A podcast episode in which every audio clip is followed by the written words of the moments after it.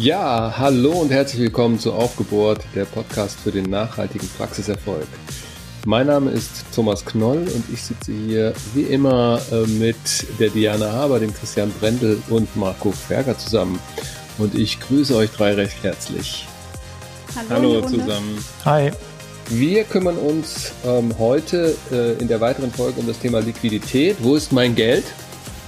Das ist ja eine ganz wichtige Frage. Doch bevor wir darauf eingehen, ähm, haben wir noch ein sehr gutes, positives, positive Information zum Schutzschirm und die bringt uns der Christian. Ja, vielen Dank.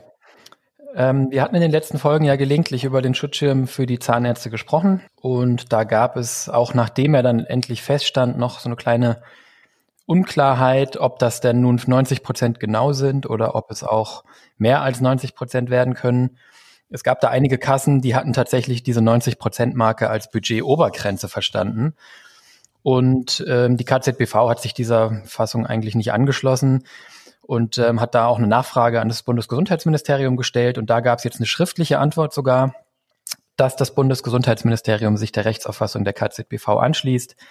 Das heißt, äh, dieser Schutzschirm ja, und die 90, die darin enthaltenen 90 Prozent sind keine Obergrenze, sondern wenn es gelingt, äh, über 90 Prozent zu kommen, dann wird selbstverständlich auch mehr ausgezahlt. Das heißt, die 90 Prozent sind eine Untergrenze. Und das ist natürlich für die KZV jetzt sehr relevant in der Entscheidung, ob man unter den Schutzschirm geht oder nicht. Denn das müssen die KZV ja jetzt äh, in den nächsten Tagen entscheiden und bis zum 2. Juni dann auch äh, widersprechen, wenn sie das nicht tun wollen. Da bleiben wir gespannt. Ich glaube, das ist noch ein offenes Rennen. Da gibt es Tendenzen in beide Richtungen und da werden wir bestimmt in der kommenden Folge nochmal was berichten können. Aber bis hierhin erstmal gute Nachricht. Mindestens 90 Prozent bietet der Schutzschirm. Ja, ist noch ähm, gute Neuigkeiten für, für viele Praxen, da tatsächlich wir auch gehört haben, dass manche Praxen im Jahresvergleich zwischen 2019 und 2020 gar nicht so viel schlechter dastehen von Umsatz und Ergebnis. Weil die Angst war natürlich schon, auf die 90 Prozent gedeckelt zu werden. Und das hätte im schlimmsten Fall tatsächlich dazu geführt, dass viele äh, Zahnarztpraxen weniger bekommen von den KZV, als sie eigentlich ähm, Umsatz gemacht haben in diesem Jahr. Ja, genau. Ja, und das deckt sich auch mit den Zahlen, die wir im Solvi-Leistungsindex erhoben haben. Da haben wir ja gesehen, dass die KW 13 bis 18 besonders schlecht waren. Aber aufs Jahr gerechnet haben wir da natürlich auch nur vielleicht drei bis fünf Prozent der Leistung verloren in diesen wenigen Wochen, die so besonders schlecht waren. Und jetzt sehen wir ja, ist der, ist der Leistungsindex ungefähr bei 90 Prozent. Und im weiteren Jahresverlauf, wenn es denn keine zweite Welle gibt, gehen wir eigentlich schon davon aus, dass wir uns zwischen 90 und 95 Prozent der Leistungserbringung ähm, wieder einpendeln. Und dann würden wir eben aufs Gesamtjahr, nämlich nördlich für alle Zahnärzte zusammen hinauslaufen und auch in den einzelnen KZV-Bereichen. Und von daher ist es einfach gut. Der Deckel ist ab und das erleichtert die Entscheidungsfindung. Ja, dann lass uns dafür sorgen, dass es keine zweite Welle gibt. Aber gut. Ja, wir nehmen ja remote auf hier. Wir sind ja schon mal, äh, zwar ohne, ohne Maske, aber mit mehreren hundert Kilometern Abstand ganz safe. Ganz safe. Okay, gut.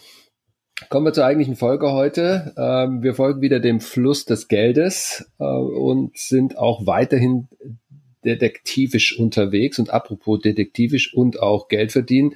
Ich habe heute äh, passend zum Thema euch einen kleinen kurzen Dialog mitgebracht. Und zwar ein Dialog von Sherlock Holmes und Dr. Watson und der geht folgendermaßen. Sherlock zu Watson, hat er Ihnen Geld angeboten, um mich auszuspionieren? Watson, ja. Sherlock, haben Sie es genommen? Watson, nein. Sherlock, schade. Wir hätten es uns teilen können nicht zu Ende gedacht, mein lieber Herr Watson. So, und weil wir hier ja gerne zu Ende denken und detektivisch unterwegs sind, vielleicht nochmal ganz kurz zur Einordnung. Wir betrachten in den Liquiditätsfolgen vier Blöcke. Der erste Block ist Leistungserbringung und der daraus entstehende Umsatz. Der zweite Block ist das Thema Kosten. Der dritte Block ist das Thema Gewinn, also das Ergebnis aus Umsatz minus Kosten, sprich auch das, was wir heute in der Folge behandeln. Und der vierte Block ist das Thema Liquidität. Die Blöcke eins und zwei haben wir in den Folgen elf und zwölf besprochen und heute gehen wir, wie gesagt, auch auf das Thema Gewinn ein. Also tatsächlich sollten wir erstmal damit anfangen, was ist überhaupt der Gewinn?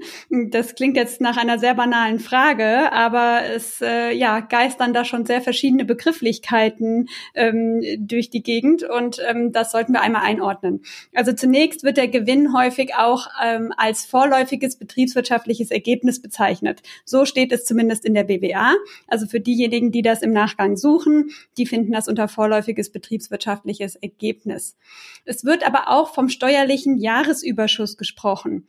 Denn in der Regel sind die Zahnärzte ja Freiberufler und äh, damit äh, in der Regel auch Einnahmenüberschussrechner. Es gibt natürlich auch Ausnahmen, die ähm, GmbHs häufig bei den MVZs zu finden. Da sieht die Sache noch mal ein bisschen anders aus, aber die Mehrzahl der Zahnärzte müssen eine Einnahmenüberschussrechnung erstellen.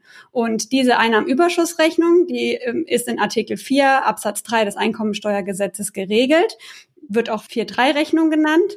Und ähm, darin ist eben enthalten, dass der Gewinn ermittelt wird als Überschuss der Betriebseinnahmen über den Betriebsausgaben. Also das, was wir dann in der letzten Folge eben besprochen haben. Und ähm, da ist eben auch die Unterscheidung zur Bilanzierung, denn dort macht man einen Betriebsvermögensvergleich auf Erträgen und Aufwendungen und ähm, spricht eben nicht wie in der Einnahmenüberschussrechnung davon, dass es eben nur das gebucht wird, was geflossen wird, nämlich die Einzahlungen und die Auszahlungen, nennt man auch Zuflussprinzip. Und ähm, genau, in der Einnahmenüberschussrechnung wird eben auch nicht von Forderungen oder Verbindlichkeiten oder Rückstellungen gesprochen. Also es ist wirklich nur das enthalten, was tatsächlich auf dem Bankkonto geflossen ist. Ausnahmeabschreibung, darüber haben wir beim letzten Mal auch gesprochen. Und deshalb sind wir hier auch schon ganz nah an der Liquiditätsrechnung ein Punkt, ähm, der mir immer wieder auffällt bei, bei Zahnarztpraxen oder generell auch bei Arztpraxen ist, es wird eigentlich immer vom Gewinn geregelt, auch als Synonym fürs Ergebnis. Das heißt, ein mhm. Verlust ist tatsächlich bei Arztpraxen, Zahnarztpraxen sehr, sehr unüblich. Also die kennen dieses Wort Verlust fast gar nicht. Das bedeutet für mich ja wiederum, ähm, das Potenzial, was da drin steckt in den Arztpraxen, ne, das ist ein Wahnsinn. Man redet immer nur vom Gewinn. Wie hoch ist dein Gewinn? Wie hoch ist dein Gewinn? Es geht nie darum zu kämpfen, hey, ich mache Verlust oder sowas. Und eigentlich macht jede Praxis einen, einen Gewinn. Oder wie seht ihr das? Ja, also es gibt ähm, wenige Ausnahmen. Ich hatte tatsächlich in den letzten Jahren hier und da in der Beratung auch mal Praxen, die Verlust gemacht haben. Das waren aber wirklich ähm, sehr komplexe Konstrukte und da ist auch schon wirklich einiges schiefgelaufen. Also es ist wirklich die Ausnahme. Ja, ja. Die meisten Praxen machen wirklich äh, nicht nur einen Gewinn, sondern auch einen sehr guten Gewinn. Wobei da natürlich, ähm, und das ist, glaube ich, auch in dem Zusammenhang jetzt ganz wichtig, dass wir das an, dem, an der Definitionsstelle jetzt vielleicht auch noch erklären. Natürlich die Besonderheit ist, dass in der Einnahmenüberschussrechnung bei Zahnarztpraxen ja der Gewinn, den wir da haben, der ist ja vor Steuern und vor dem Inhaberlohn. Also wenn wir den zum Beispiel mit dem Gewinn unserer GmbH hier, der Solvi GmbH vergleichen wollen, dann äh, ist da ja der Unterschied, dass die Löhne von Diana und mir zum Beispiel als Geschäftsführer in unserer GmbH schon ab sind. Das heißt, wir haben schon Geld bekommen, um zu leben und wir haben auch schon betriebliche Steuern bezahlt und wir haben auch schon Lohnsteuer auf unsere, auf unsere Gehälter bezahlt. Und das ist mhm. ja hier die Besonderheit bei der Einnahmenüberschussrechnung im Jahresüberschuss, dass der Inhaber da eben ähm, von ja, leben muss, also kein Gehalt bekommen hat, Steuern zahlen muss und gegebenenfalls natürlich noch tilgen oder investieren. Ja, und das ist ein sehr wichtiger Punkt, den du da bringst, Christian, auch in Bezug auf das Benchmarking. Denn ähm, es gibt ja auch Praxen, die eben in Form einer GmbH ähm, agieren und ähm, dann eben auch eine ähm, Bilanz erstellen. Und da eben ähm, ist genau dieser Unterschied wichtig, denn wenn ich diese Praxen vergleichen möchte mit einem Einnahmenüberschussrechner, dann muss ich eben bestimmte Bereinigungen vornehmen. Denn in einer MVZ GmbH ist der Inhaber schon in den Personalkosten enthalten. Er bekommt ein Gehalt und ähm, damit ist, sind eben die Personalkosten wesentlich höher und es bleibt hinten weniger als Gewinn übrig. Und wenn ich Praxen miteinander vergleichen möchte, die eben äh, auf der einen Seite eine Überschussrechnung haben und auf der anderen Seite ähm, vielleicht eine Bilanz als GmbH, dann muss ich eben bestimmte Bereinigungen vornehmen. Und das ist auch der Grund, warum da, da kommen wir gleich nochmal drauf, ähm, eben die, die Rentabilitäten auch niedriger sind. Vielleicht davor nochmal so ein paar Benchmarking-Zahlen, weil ihr habt eher bei Solvia auch immer äh, schön parat. Ja, der Gewinn, äh, der Gewinn pro Praxis ähm, oder pro Inhaber, das kann man eigentlich auf beide Arten betrachten. Den kann man natürlich benchmarken. Wir machen das ja meist im ersten Schritt über die Rentabilität. Ähm, Rentabilität ist letztendlich die Verhältniszahl vom Jahresüberschuss zur Praxisleistung. Wir ziehen da immer das Fremdlabor ab. Das heißt, wir bereinigen die Umsätze und die Kosten um das, um das Fremdlabor. Und ähm, dann sehen wir eigentlich, dass die meisten Praxen so im Bereich von, sagen wir mal, 40 Prozent Rentabilität liegen. Das heißt, vom erwirtschafteten Umsatz bleiben ungefähr 40 Prozent vor Inhaberlohn und Vorsteuern übrig. Das bedeutet dann in Euro ausgedrückt, äh, wenn eine durchschnittliche Praxis so 400, äh, 450.000 Euro Umsatz macht, laut KZBV-Handbuch, dann sind es so um die, ich glaube, 170, 175.000 Jahresüberschuss im Schnitt. Da gibt es natürlich eine Riesenstreuung, ähm, wo Praxen natürlich äh, weit drüber und weit drunter liegen können. Ja, da finde ich besonders interessant, dass, ähm, der, dass es einen großen Anteil an Praxen gibt, die einen extrem hohen Gewinn erwirtschaften, nämlich einen Überschuss von über 250.000 Euro. Laut KZBV-Jahrbuch sind das 13,3 Prozent. Und ähm, die gehen von einem Median von 144.000 aus. Das heißt, ähm, ja, 13,3 Prozent der Praxen ähm, machen eigentlich fast doppelt so viel wie der Durchschnitt.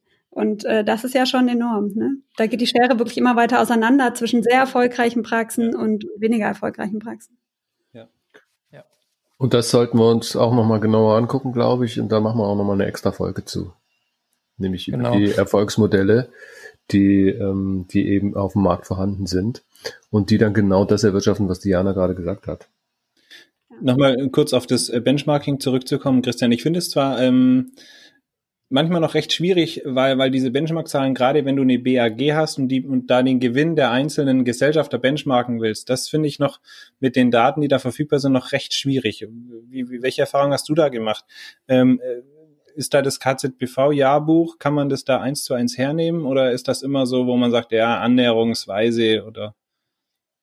Ja, also ich glaube, die perfekte Zahl gibt's nicht. Ähm, deswegen ist an der Stelle eigentlich, finde ich, so ein Benchmarking auch äh, zum einen immer nur ein erster Anhaltspunkt für eine tiefergehende Analyse und zum anderen natürlich auch, ja, dann doch beratungsintensiv. Das ist immer verlockend, diese Zahlen so eins zu eins anzuschauen. Wir haben eigentlich meistens den Ansatz, dass wir die KZBV-Zahlen natürlich im Kopf haben, dass wir äh, auf die Daten des Statistischen Bundesamtes gucken. Die tun wir dann jeweils bereinigen um die Fremdlaborkosten. Ja. Und dann haben wir natürlich anekdotisch aus der Beratung viele Zahlen und auch in, in unseren Solvi-Praxen natürlich ähm, einen, einen Benchmark, den wir auf unseren eigenen Zahlen berechnen können. Der liegt zum Beispiel höher. Das liegt aber natürlich nur daran, dass Solvi-Praxen besonders erfolgreich sind. Äh, und ähm, ja, und ich glaube, ich glaube, ähm, du hast natürlich immer ein bisschen das Problem, ähm, dass du bei diesen ganzen Ergebnissen und Benchmarks, das ist immer umfragebasiert und jede Umfrage hat natürlich gewisse Schrägen und Schiefen und Selbstauskunft, äh, Fehler und so weiter und so fort. Klar, das kann man wirklich ganz, ganz schwer vergleichen. Und es hängt stark von der Praxisstruktur ab. Ja, hast ja gerade angedeutet. Also eine BAG ähm, mit zwei, mit zwei oder drei Inhabern zum Beispiel, die ist immer profitabler. Was ich eben genannt habe, die 40 Prozent, das war so über alle Praxen. Aber was wir zum Beispiel sehen, ist, dass BAGs im Schnitt ich glaube, so fünf Prozentpunkte rentab mehr Rentabilität haben mhm. als ähm, Einzelpraxen. Ne? Fünf Prozentpunkte Rentabilität hört sich jetzt wenig an, aber fünf Prozentpunkte Rentabilität sind irgendwie 10, 15 äh, Prozent Gewinn, je nachdem. Ne? Mehr als eine Einzelpraxis. Gibt's da, gibt's da eigentlich, ähm, habt ihr da Faktoren, woran es liegt? Na gut, das sind ja, ja am Ende die, die zusammengefassten ähm, Organisationseinheiten, sage ich jetzt mal. Ne? Praxismanagement und sowas hast du halt einmal für, für zwei Ärzte und nicht für, für jeden Arzt einzeln. Dann hast du wahrscheinlich eine andere Personalstruktur, weil wenn du das clever machst ähm, mit der Personalplanung, ähm, dann kannst du vielleicht auch Personaldecke dünner halten, gesehen, wenn du, wenn du von der BAG auf eine Einzelpraxis gehst. Ähm, ich glaube, das sind ähm, Aspekte, die da eine Rolle spielen, oder? Ja, der eine Aspekt, also das sind die Synergieeffekte, die natürlich, wenn ich mich zusammenschließe und mit mehreren Inhabern arbeite, erstmal einsetzen. Ähm, wir haben das auch mal ausgewertet. Es gibt dann eine Größenordnung einer Praxis, wo es wieder äh, weniger rentabel wird. Ähm, da hat äh, Christian vielleicht noch Zahlen zu. Aber ähm, es liegt auch daran, dass ähm, ich, wenn ich in der Gemeinschaftspraxis arbeite, eben äh, die Inhaber selbst in der Leistungserbringung habe, aber nicht in den Personalkosten. Und wenn ich das jetzt mal vergleiche, also ich habe vielleicht eine Gemeinschaftspraxis mit drei Inhabern und vergleiche diese mit einer Einzelpraxis mit zwei angestellten Zahnärzten, dann habe ich in beiden Praxen drei Leistungserbringer, aber in der Einzelpraxis mit den angestellten Zahnärzten habe ich eben zwei Zahnärzte in den Personalkosten. Und äh, deshalb habe ich höhere Personalkosten und die Rentabilität am Ende ist deshalb niedriger, aber der Gewinn, der mir dann übrig bleibt in dieser Einzelpraxis, der ist eben dann auch nur mir alleine als Einzelpraxisinhaber, während die Dreier BAG den Gewinn eben teilen muss. Und da muss man sich eben angucken, wie hoch ist denn der Gewinn pro Partner dann tatsächlich. Ja, genau. Also es ist, es ist tatsächlich ähm, dann äh, eine Mischung aus beiden Effekten. Vielleicht, um das noch gerade nochmal einzuordnen. Ähm, ich habe da jetzt auch in Kürze einen Vortrag auf dem Ostsee-Forum äh, von, von Dumpsoft für diejenigen, die das noch mehr interessiert, wenn man sich die einzelnen Kostenpositionen anguckt, dann ist tatsächlich der Effekt am größten bei den Fixkosten. Also bei den Raumkosten, Gerätekosten, Abschreibungen, da sieht man einen massiven Unterschied zwischen BAGs, weil es klar ist, Marco, was du gesagt hast, die teilen sich einen Empfang und der ist deswegen nicht doppelt so groß. Die teilen sich einmal äh, Patienten-WC, die teilen sich einen Personalaufenthaltsraum und ein Stereo und ein Röntgen und die sind nicht alle doppelt so groß, nur weil es zwei Inhaber sind. Und da kommen Synergien und was die Diana eben sagte, wenn ich dann drei oder vier oder fünf oder acht Inhaber habe oder das Ding sehr groß wird, dann nehmen diese Synergien immer weiter ab. Und im Personal habe ich sie eben auch, insbesondere am Anfang, weil ich muss jemanden am Empfang sitzen haben und wenn ich etwas größer werde, dann reicht das immer noch, wenn da eine sitzt. Und da beobachten wir, dass bei sehr großen Teams halt dann auch wieder Dissynergien gibt. Natürlich Abstimmungsprobleme, erhöhten Abstimmungsaufwand, erhöhter Krankenstand und so weiter und so fort. Und diese beiden Faktoren spielen da gegeneinander, genau. Und deswegen sind aber Ceteris Paribus BAG dann genau im Schnitt eben etwas profitabler, weil sie Synergien und äh, Nutzen und effizienter sind. Und größere Praxen sind einfach auch in der Tendenz profitabler als kleine Praxen, wobei die Kurve dann hinten raus halt wie gesagt abflacht und sogar dann ganz bei ganz großen Praxen wieder ein bisschen absinkt. Ich würde tatsächlich nochmal gerne zurückkommen auf den auf das Faktor Benchmarking, weil, weil, weil der Gedanke mich gerade noch verfolgt. Ähm, aus der Erfahrung mit den Praxen heraus. Das Benchmarking ist insofern, glaube ich, auch kompliziert, weil du bei einer BAG, wenn du sagst Benchmarking pro äh, Gesellschafter oder pro äh, Eigentümer, ähm, es gibt ja dann doch relativ viele Praxen, da ist es eben nicht paritätisch verteilt. Also da hast du nicht eine 50-50 Verteilung und kannst da nicht sagen, äh, ich mache bei einer Zweier-BAG, nehme ich einfach den mal zwei und komme auf das Ergebnis. Das funktioniert in dem Fall nicht. Ne?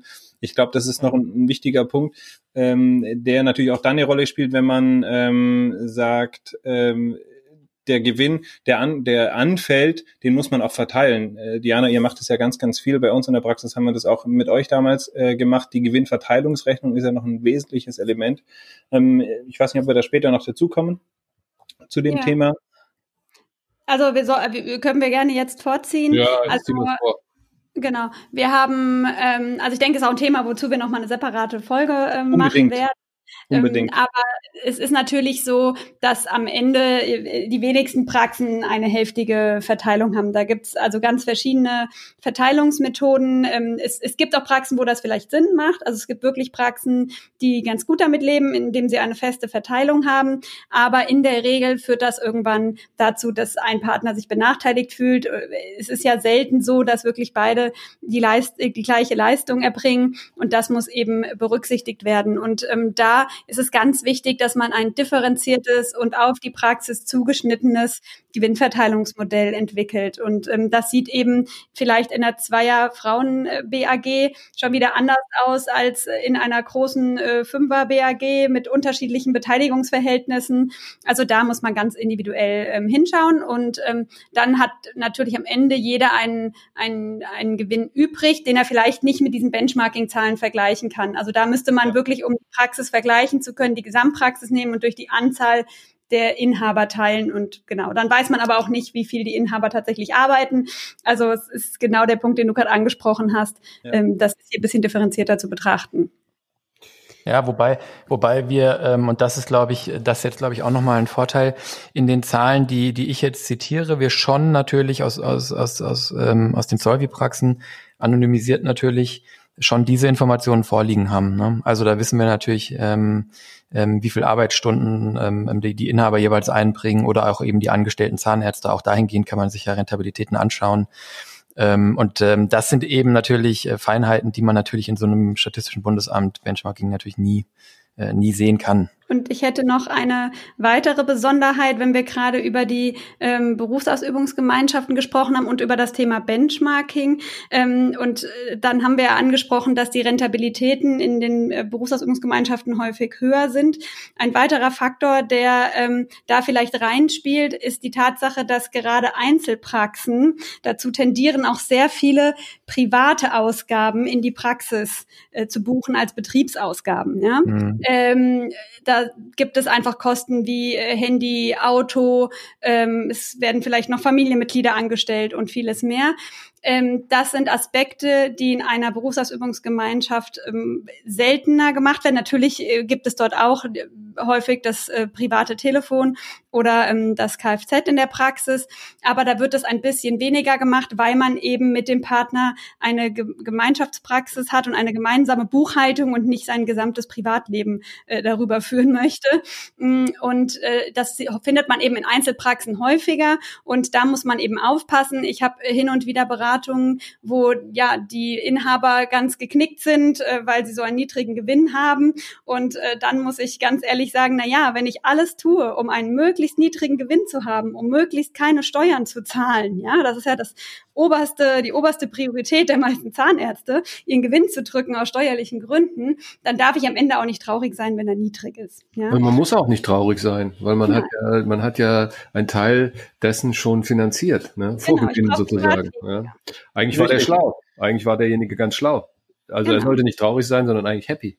Und das ist wichtig in der Liquiditätsrechnung dann. Ne? Das genau. sehen wir dann in der privaten Liquiditätsrechnung. Ich muss dann weniger aus der Praxis entnehmen. Genau, da fuchtelt einer ganz wild, das ist der Marco, der will unbedingt noch was sagen.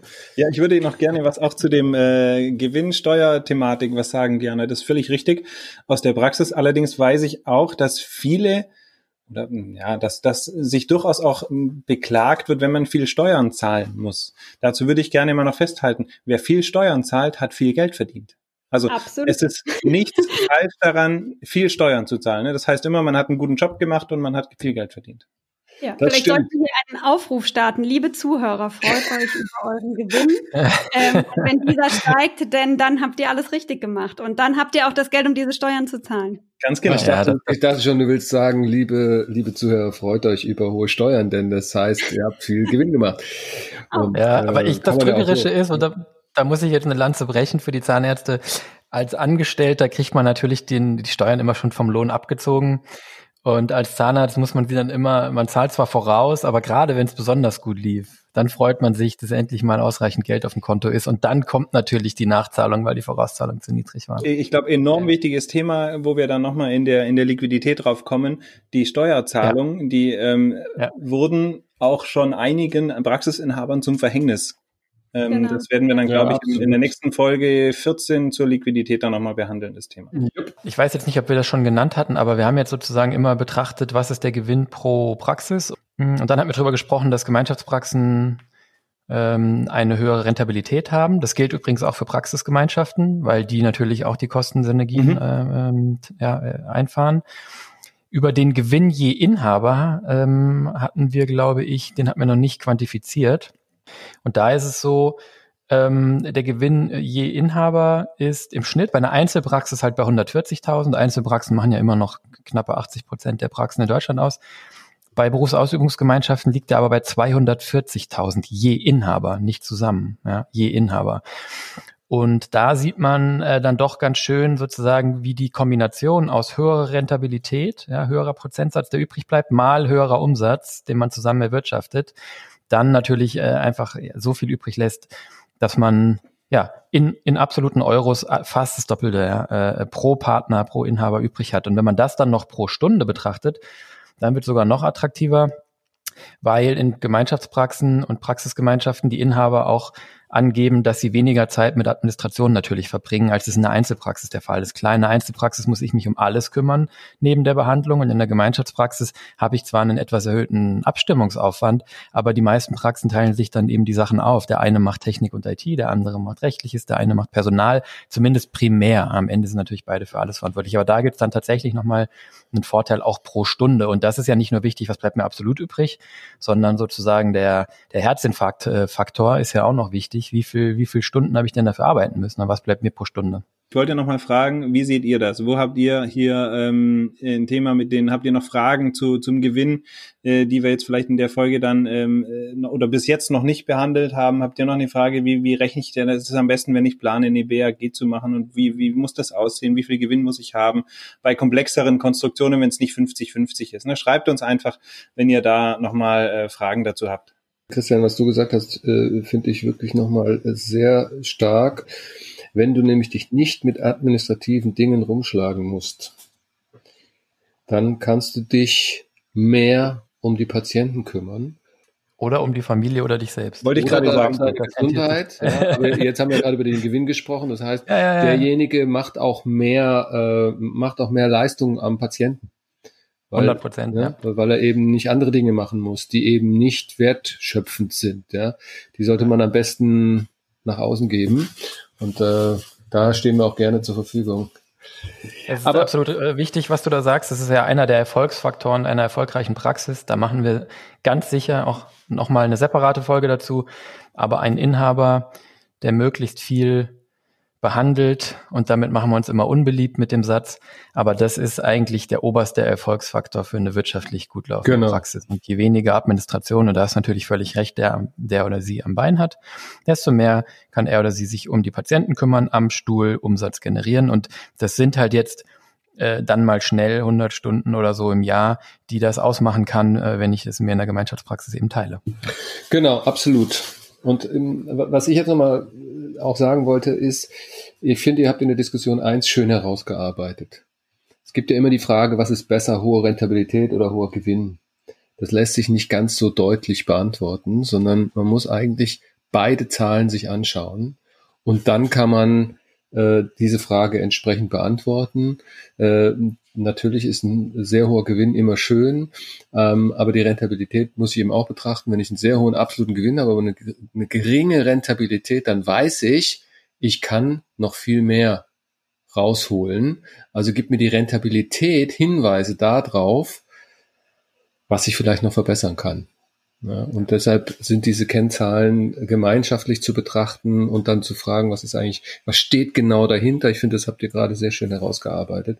Ich finde, die Praxisführung, also so sehr wir jetzt auch auf diesem Gewinn und auf der Rendite rumreiten, das sollte nie oberstes Ziel sein, die Rendite zu maximieren, sondern es geht immer darum, auch ähm, die eigenen, ich nenne es jetzt mal auch die eigenen Werte entsprechend wiederzuspiegeln. Also es, es sollte jetzt nicht der Tag oder das Leben sollte sich darum drehen, ich muss unbedingt 40 Prozent Rentabilität haben. Das ist sicherlich nicht das Ziel. Wir geben hier nur so ein bisschen Einschätzungen, wo, wie soll man unterwegs sein, grob, was sind so die Regionen, die, die vielleicht Sinn machen, aber es geht eben nicht darum, ständig die Rendite zu maximieren. Wobei ich weiß gar nicht, ob sich das widerspricht. Die Triebfeder die Triebfeder äh, jedes Unternehmen, jedes Unternehmers ist eigentlich der Gewinn. Und äh, wenn man sich das mal betrachtet, dann äh, heißt es ja nicht, ich muss jetzt hier irgendwie die, die Leute, äh, die für mich arbeiten, ausbeuten, ja, sondern äh, ist ja immer die Frage, mit, mit welcher Wertigkeit oder mit welchen Werten erziele ich diesen Gewinn. Ich glaube aber persönlich, dass man, dass man das kombinieren kann, wunderbar kombinieren kann. Und da geht es sicherlich um das Thema Führung ähm, kann man an der, an der einen oder anderen Stelle sicherlich auch nochmal vertiefen.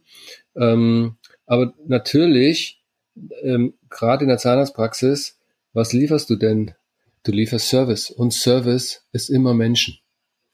Und wie, egal, ob das nun die Empfangsdame ist, ob das die Helferin ist, ob es der Zahnarzt ist, also der Behandler, äh, je nachdem, wie die drauf sind und wie gut die den Job, den Service machen, overall, desto mehr werden die Leute kommen und desto mehr wirst du, wirst du auch den Umsatz steigern. Und das hat was mit Führung zu tun. Gibt natürlich, ist absolut richtig, aber es gibt natürlich noch zwei weitere Aspekte, ähm, die, die tatsächlich auch man, glaube ich, vorsichtig betrachten muss.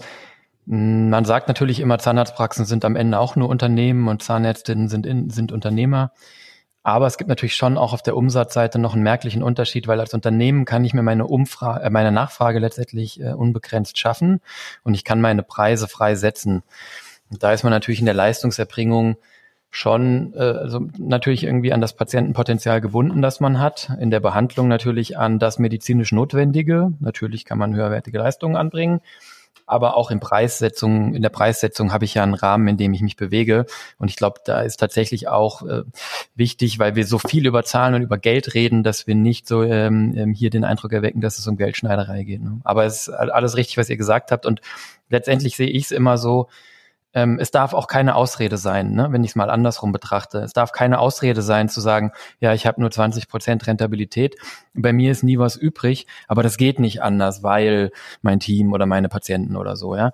Und da sind, glaube ich, die Benchmarks hilfreich zu sagen, naja, es gibt, geht ja. eben offensichtlich doch anders. Ne? Ja, ja, absolut.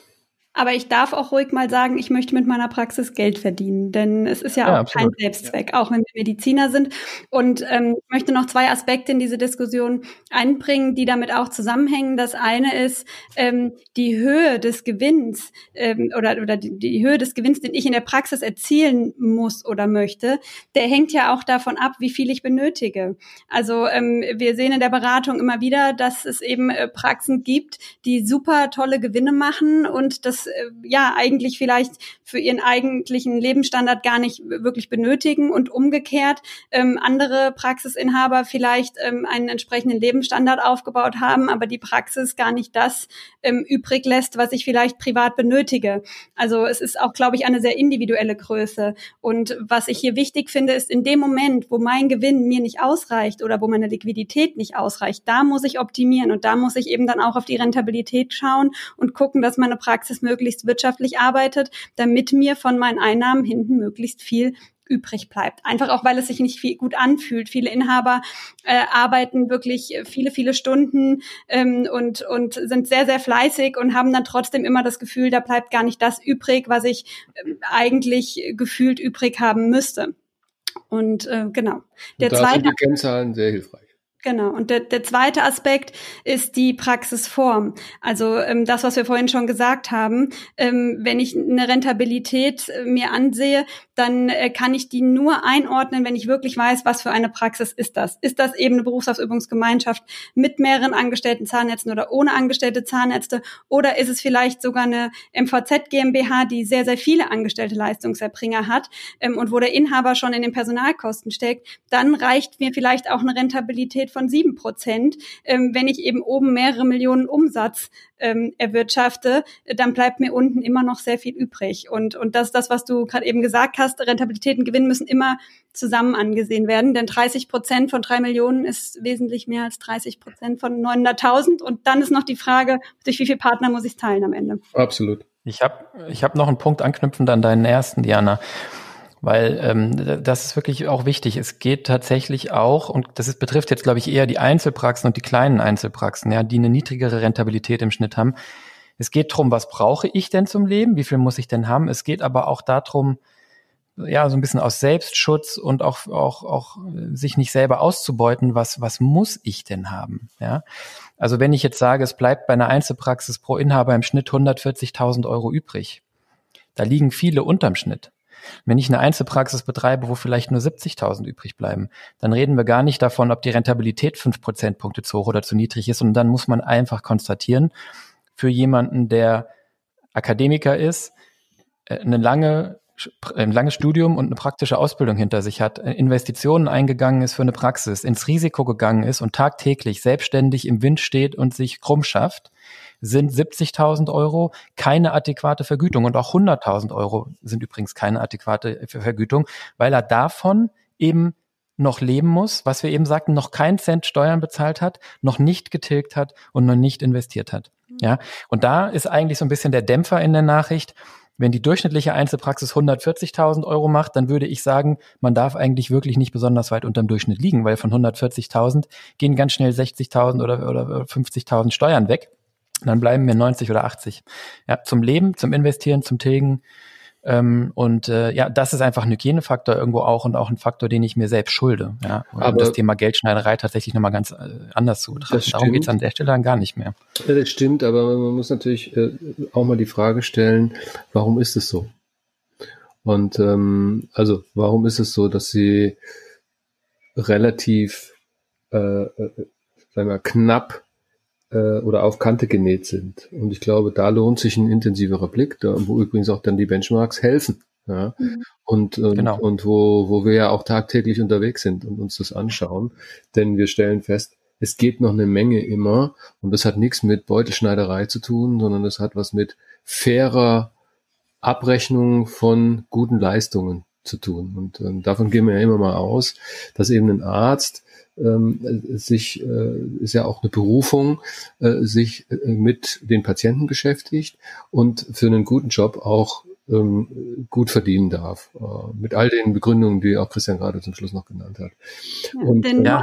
denn man muss ja auch sagen, nur ein wirtschaftlich freier Zahnarzt ist am Ende auch ein guter Zahnarzt, der ja. seine Patienten gut behandeln kann, weil genau. ich dann eben keine finanzielle Not habe und Dinge tun muss, die vielleicht nicht richtig sind, sondern ich kann jeden Patienten dann so behandeln, wie es für ihn am besten ist. Ja, und am Ende geht es natürlich auch um, um, die, um die Sicherstellung, ähm, ja, um die Sicherstellung der medizinischen Versorgung im ländlichen, wo ja viele dieser kleinen Einzelpraxen dann eben auch sind. Und da ist uns allen nicht gedient, wenn die Zahnärzte sich da sozusagen zurückziehen, weil es nicht mehr lohnt. Und ich glaube, ein ganz wichtiger Punkt noch äh, sozusagen auf Thomas äh, Anmerkung wir müssen uns einfach damit beschäftigen und wir müssen das Vorhaben zumindest und den Anspruch haben, jedes Jahr etwas mehr Rentabilität rauszuholen oder an der Rentabilität zu feilen, weil wenn wir es nicht tun, dann ist Stillstand gleich Rückschritt. Wenn wir uns das angucken, dann verdienen Praxen heute pro Inhaber 70 Prozent von dem, was sie in den 70er Jahren verdient haben. Ja?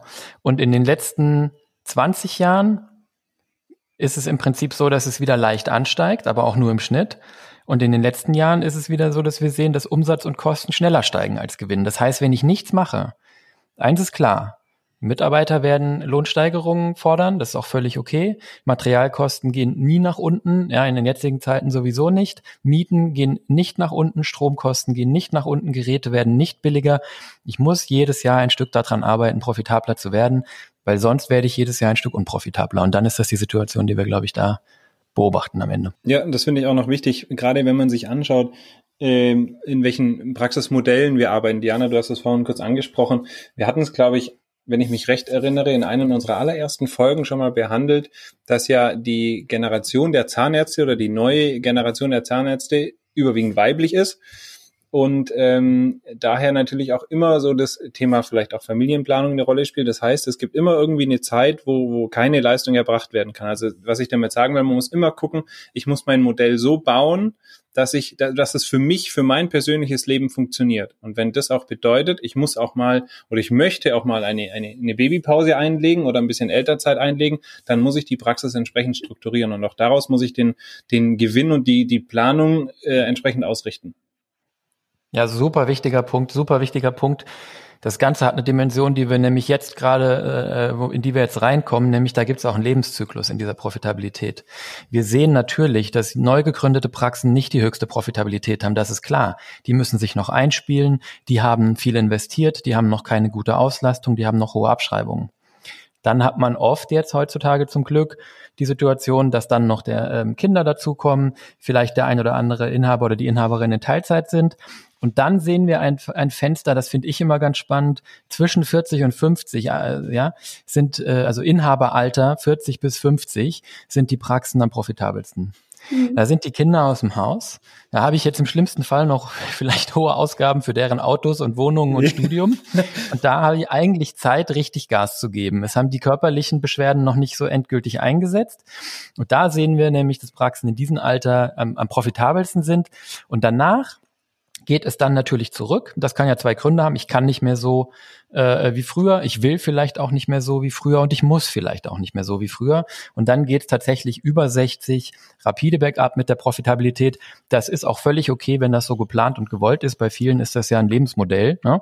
Man muss aber, glaube ich, aufpassen, wenn man sich darauf verlässt, die Praxis mit 65 äh, bestmöglich zu verkaufen und man dann ab 55 oder 60 schon sozusagen Gewinn verliert, weil man nicht mehr kann oder nicht mehr will, dann ist es kein optimaler Zeitraum. Also diesen Lebenszyklus in der Profitabilität, den fand ich eigentlich auch ganz spannend. Genau. Das ist übrigens auch bei den, bei den Gründern ganz wichtig. Ne? Also auch, dass man mal einen privaten Geldmittelbedarf macht. Du hast ja gerade gesagt, am Anfang ähm, wirft die Praxis vielleicht noch nicht das ab, ähm, was sie später mal abwerfen wird. Aber vielleicht brauche ich auch in dem Zeitraum gar nicht so viel. Vielleicht ist es aber auch genau die Phase, wo ich gerade Haus baue ähm, und eine Familie gründe und ich bräuchte es. Also da muss ich ganz genau ähm, schauen, wie ist meine eigene Realität und was muss die Praxis abwerfen. Und da ist mir noch ein ganz wichtiger Punkt eingefallen, wo du gerade die Gründe angesprochen hast.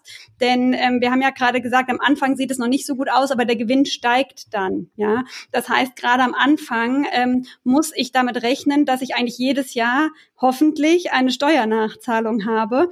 Und ich muss bitte, darauf wollte ich nochmal aufmerksam machen, auf den Zeitpunkt aufpassen, wo meine ähm, Abschreibung von der Praxisgründung, also dieser große Berg an Abschreibung, den ich am Anfang aufbaue, endet denn ähm, da schnellt mein Gewinn in die Höhe und dann habe ich eine riesen Steuernachzahlung und das muss ich einfach wissen, um das planen zu können und das Geld zur Seite zu legen. Das ist mir gerade einfach noch eingefallen, ähm, wenn wir über den Gewinn und den Lebenszyklus sprechen. Vielleicht können wir hier noch ein bisschen haptischer werden und noch einen Zeitraum dazu hängen, Diana. Also wann, wann ist, ist denn dieser Zeitpunkt, dass die, dass die Abschreibungen im Normalfall nach der Gründung sinken? Das sind so acht bis zehn Jahre im Normalfall sind, glaube ich, die, die allermeisten Anlagegüter dann abgeschrieben. Also das ist auch so der Zeitraum, wo dann eben genau die Situation eintritt, wie, wie du es gesagt hast. Genau. Okay, damit sind wir, glaube ich, für heute am Ende unserer Diskussion angelangt. Äh, vielleicht nochmal ganz kurz zusammenfassend. Wir haben äh, ausschließlich heute über Gewinn und äh, Rentabilität gesprochen. Gewinn ist aus unserer Sicht immer eine resultierende Größe, die sich entsprechend auch beeinflussen und optimieren lässt. Und Gewinn sollte auch immer in Relation betrachtet werden. Also neben dem Gewinn sollte man sich auch die Rentabilität angucken. Es gibt eigentlich auch einen Lebenszyklus für die Rentabilität und äh, der hängt auch vom eigenen, sag ich mal, von der eigenen Lebenssituation ab. Und das sollten wir immer genau betrachten und auch entsprechend beplanen. Ganz wichtiger Punkt. Ja, last but not least, Gewinn ist nicht alles aber doch sehr wichtig. Und das Gewinn nicht alles ist, werden wir dann auch in der nächsten Folge nochmal sehen, wenn wir über die Liquidität sprechen. Wenn ihr Fragen dazu habt, schreibt uns einfach. Wir können da sicherlich nochmal mit unserer Erfahrung aus den Praxen äh, euch zur Seite stehen und euch da unterstützen. Gut, ja, super. Vielen Dank, äh, Diana, vielen Dank, Christian, vielen Dank, Marco. Lebhafte Diskussion, finde ich super. Und ähm, wir freuen uns, dass wir äh, hoffentlich wieder einen guten Beitrag leisten konnten, dass wir ähm, euch viele Dinge aufzeigen konnten. Und äh, wir freuen uns natürlich ganz besonders, wenn euch unser Podcast gefällt. Wenn das der Fall ist, abonniert gerne auf den Player eurer Wahl. Erzählt es gerne euren Kolleginnen und Kollegen, dass es unseren Podcast gibt und wo sie ihn finden. Außerdem schreibt uns gerne eure Fragen, Vorschläge für weitere Folgen, Lob oder Kritik. Das macht ihr am besten per E-Mail an fragen@aufgeburt-podcast.de und wir freuen uns auch, wenn ihr uns auf Facebook, Instagram oder Twitter folgt. Ihr Lieben, ich wünsche euch einen wunderschönen Abend. Tschüss. Ciao. Bis dann. Mal. Der Meine Thomas, der schreibt gerne mit dem Spitzenbleistift. Genau. Na, ich habe ja den Eindruck, du willst uns hier auch immer noch literarisch so, und so ein bisschen so ein, du hast so einen allgemeinen Bildungsauftrag auch noch in dem Podcast hier. Nein, ich versuche einfach, das ein bisschen aufzulockern an der Ecke. Ja, ist gut. Der Thomas versucht klangheimlich auf seine Schmunzelecke hinzuarbeiten. Was gibt es zu essen, Christian? Pralinen. Unsere Mitarbeiter kriegen von unseren Kunden regelmäßig Pralinen geschenkt und Blumen und Schoko und das. Hammergeil. Als Danke für die Corona-Hilfe. Mhm. Echt? Cool. Wir wollten jetzt eine Ecke auf der Homepage einrichten, wo wir schreiben, was wir gerne essen. so, ich gehe übrigens morgen zum Friseur. Zeit wird's. Sehr gut. Ich finde, es geht noch bei dir. Ich trage ja auch die sonst ganz kurz. Aber vielleicht, solange ich sie noch habe, vielleicht äh, lasse ich sie mal länger. Oh, herrlich. Dann sind wir heute, glaube ich, am Ende unserer Sendung. Am Ende unserer Sendung angelangt. Auf Wiedersehen. zurück ins Funkhaus. Ja, genau. Ich gebe zurück, ich gebe zurück ins Funkhaus. Okay. Mit einer Taschenlampe und jeder erzählt seine Geistergeschichte. Ja. Genau. Wie früher, genau. Machen wir eine Gruselecke im Podcast. Genau.